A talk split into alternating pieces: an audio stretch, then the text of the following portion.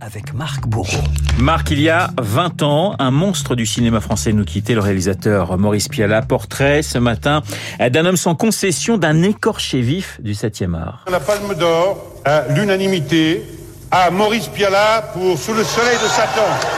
Maurice Pialat, évidemment. Renault, c'est bien sûr cette séquence mythique. Cannes 87, Palme d'Or pour Sous le soleil de Satan dans une ambiance survoltée. Je voudrais vous demander d'écouter euh, Maurice Pialat parce que moi j'ai toujours été très frappé par l'intelligence et l'amour du cinéma qu'il a. Catherine Deneuve à la rescousse, d'un des réalisateurs les plus détestés, mais aussi sans doute les plus talentueux de sa génération. Je suis surtout content ce soir pour tous les cris et les sifflets que vous m'adressez. Et si vous ne m'aimez pas, je peux vous dire que je ne vous aime pas non plus.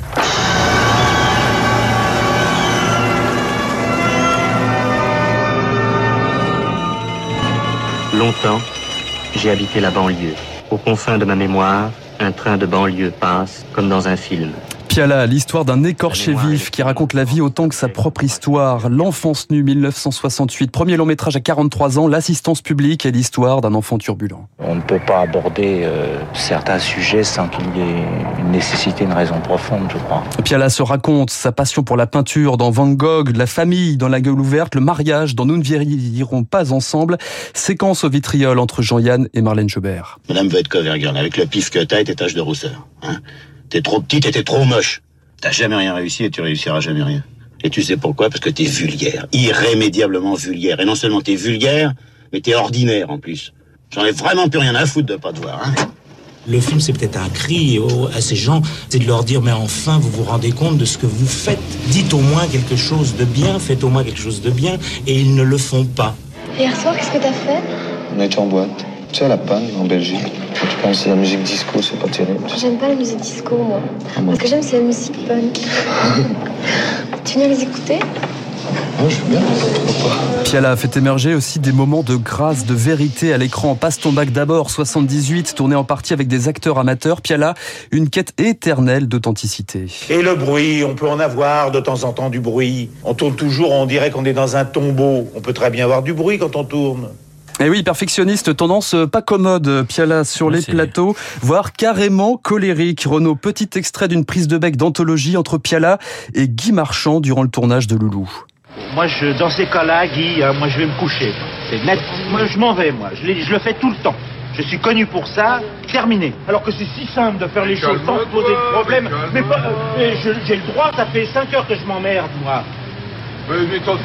Encore, oh, Voilà, Piala, le réalisateur qui a réussi la prouesse de se mettre à peu près tout le cinéma français à dos.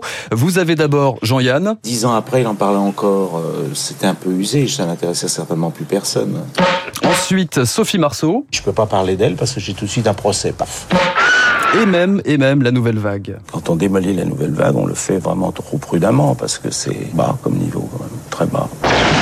Et pourtant, Piala est pourtant indissociable de certains comédiens. T'as changé hein, depuis quelques semaines, là, je t'observe. J'ai changé Oui, tu serais plus beaucoup. Moi hum. Sandrine Bonner, Sandrine Bonner ah qu'il découvre grâce à une petite annonce et qu'il révèle en 1983 dans À nos amours. Euh, Sandrine, il y a eu des scènes euh, assez difficiles quand même. Tu m'as Ah là là, il m'a dit des choses horribles. Je l'ai fait une fois où là je lui avais fait croire qu'on allait la remplacer. Je crois qu'elle a fait semblant de le croire pour, pour pleurer bien. Je vous assure, je l'ai cru.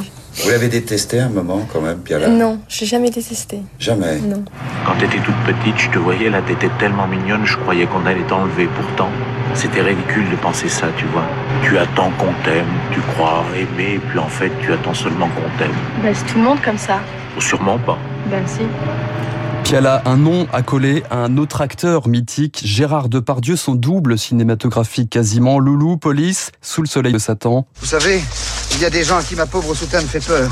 Piala, Depardieu, l'histoire d'une immense complicité. C'est un film qui m'a donné envie de faire du cinéma finalement. Truffaut, Maurice, euh, sont des gens qui, avec lesquels on peut ne plus avoir peur de faire du cinéma. Parce que d'habitude, on tourne toujours un peu comme des enfants gâtés. Il n'y a pas cette exigence, cette rigueur de tous les moments.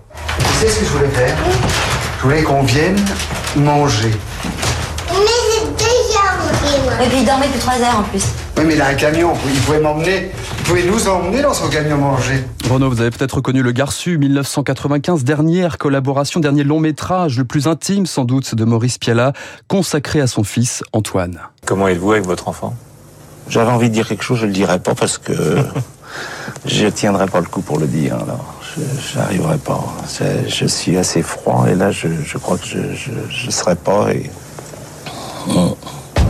Le Garçu peut être aussi celui dans lequel l'écorché vif du cinéma était peut-être enfin en paix avec lui-même.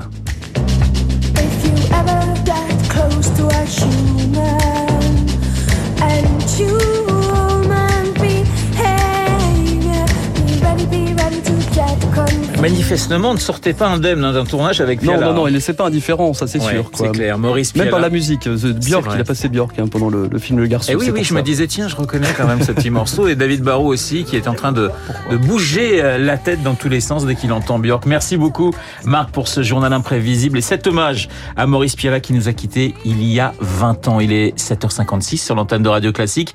Dans un instant, le décryptage de Monsieur David Barrault.